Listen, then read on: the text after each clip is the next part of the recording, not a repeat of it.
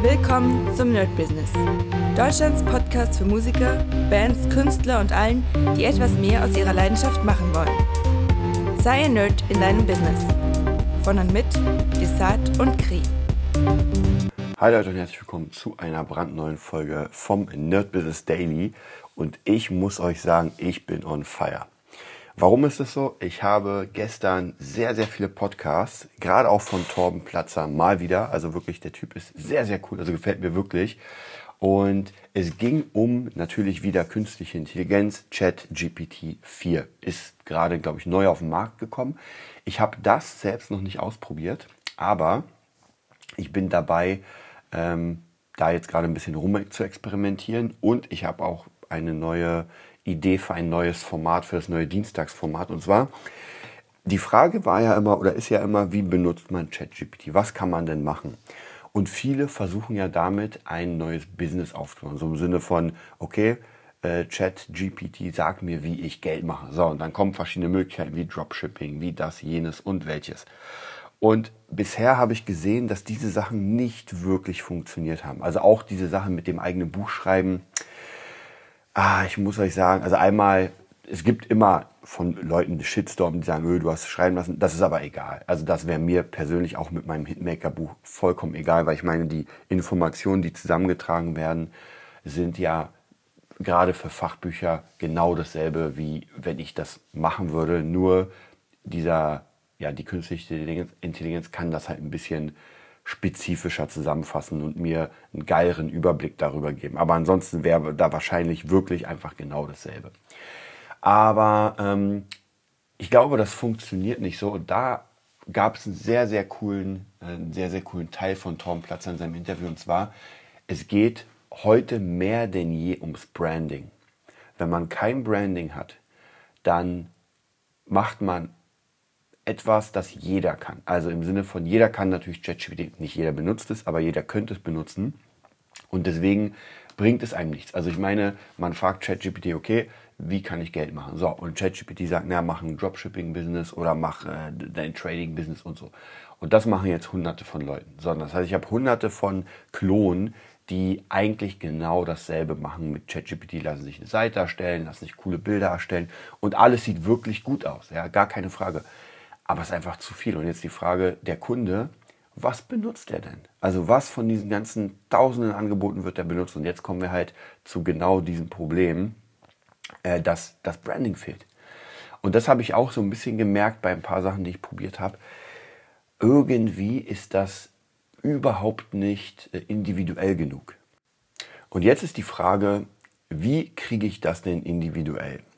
Naja, die Antwort ist, indem ich ein Branding erstelle. Aber eigentlich will ich das ja nicht, weil ich will ja eigentlich, dass die Chat-KI mir das alles ja selbst macht. Und da haben wir, glaube ich, ein Problem. Also zumindest in diesem Bereich von, ähm, von Business. Ich dachte auch am Anfang, okay, geil, da ist jetzt eine KI, auch eine Bild-KI und die macht wirklich alles für mich. Ja, ich brauche nichts mehr machen. Ähm, aber so ist das leider nicht. Und so wird das wahrscheinlich auch erstmal nicht sein. Also werden wir uns Ideen ähm, ausdenken müssen, um das irgendwie doch, ähm, doch hinzubekommen. Naja, und wie macht man das jetzt? Also, ich würde sagen, wir werden die KI anders nutzen. Und jetzt kommen die äh, Podcasts zum, zum Tragen.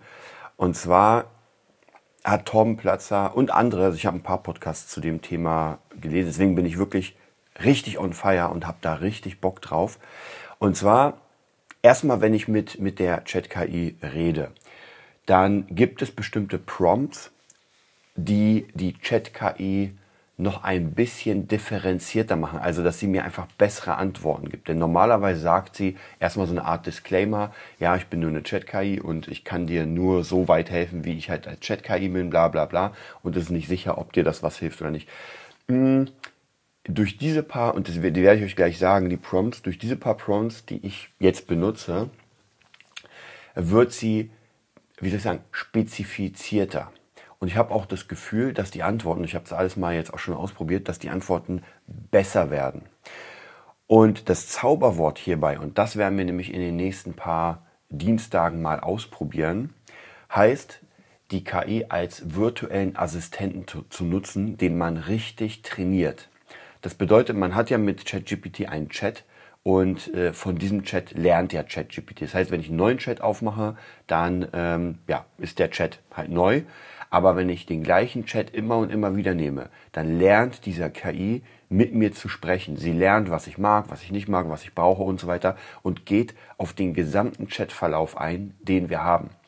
Und so kann ich sie zum Beispiel auch mit Dingen füttern, die sie noch nicht kennt, weil ich glaube, die Chat-KI äh, war ja von, ich glaube, 21, also 2021 ist ihr letzter Stand. Zumindest habe ich das jetzt erstmal gehört. Das heißt, äh, Fabula Ensis kann sie gar nicht kennen. Ja, geht natürlich nicht, weil sie das äh, noch nie kennengelernt hat. Aber ich kann ihr, gut, das wäre ein bisschen viel, aber ich könnte ihr theoretisch das ganze Buch, könnte ich ihr geben zum Lesen.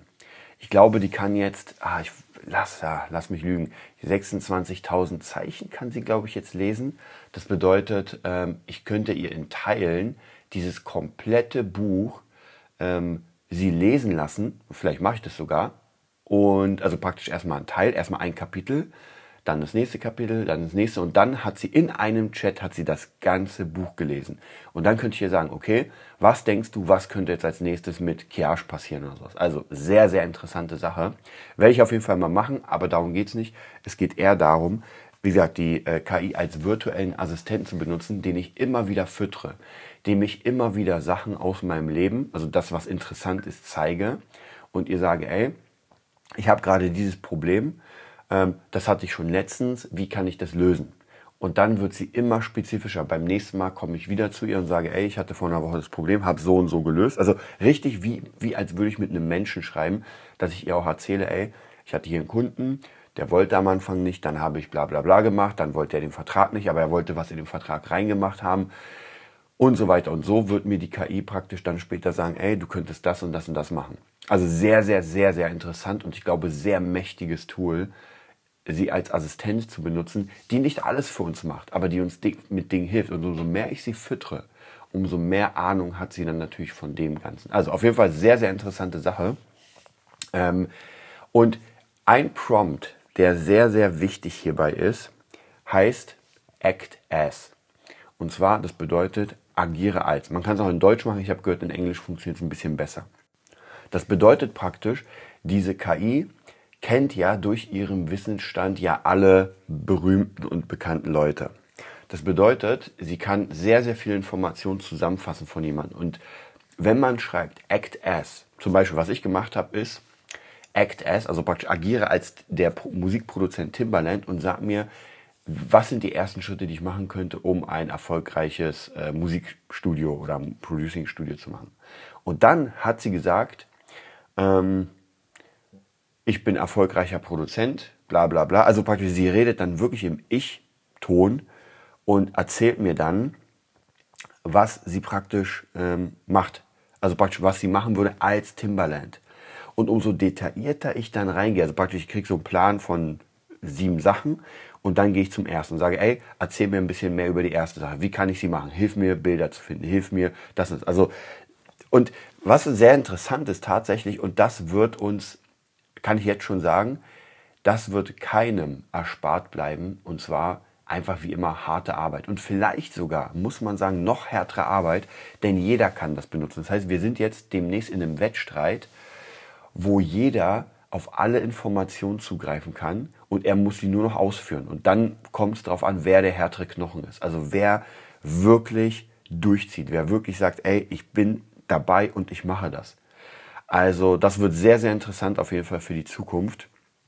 Und ich glaube, wer das dickste Fell hat sozusagen oder das dickere Fell, der wird am Ende siegen. Also praktisch ChatGPT gibt mir einfach sieben Möglichkeiten. Ich nehme die erste Möglichkeit, fange an, die zu machen, sage dann ChatGPT, ey, ich habe gerade die erste Möglichkeit ähm, mir ausgesucht, ich habe deine Sachen gemacht und jetzt habe ich, keine Ahnung, eine Webseite mit Bildern. Geil.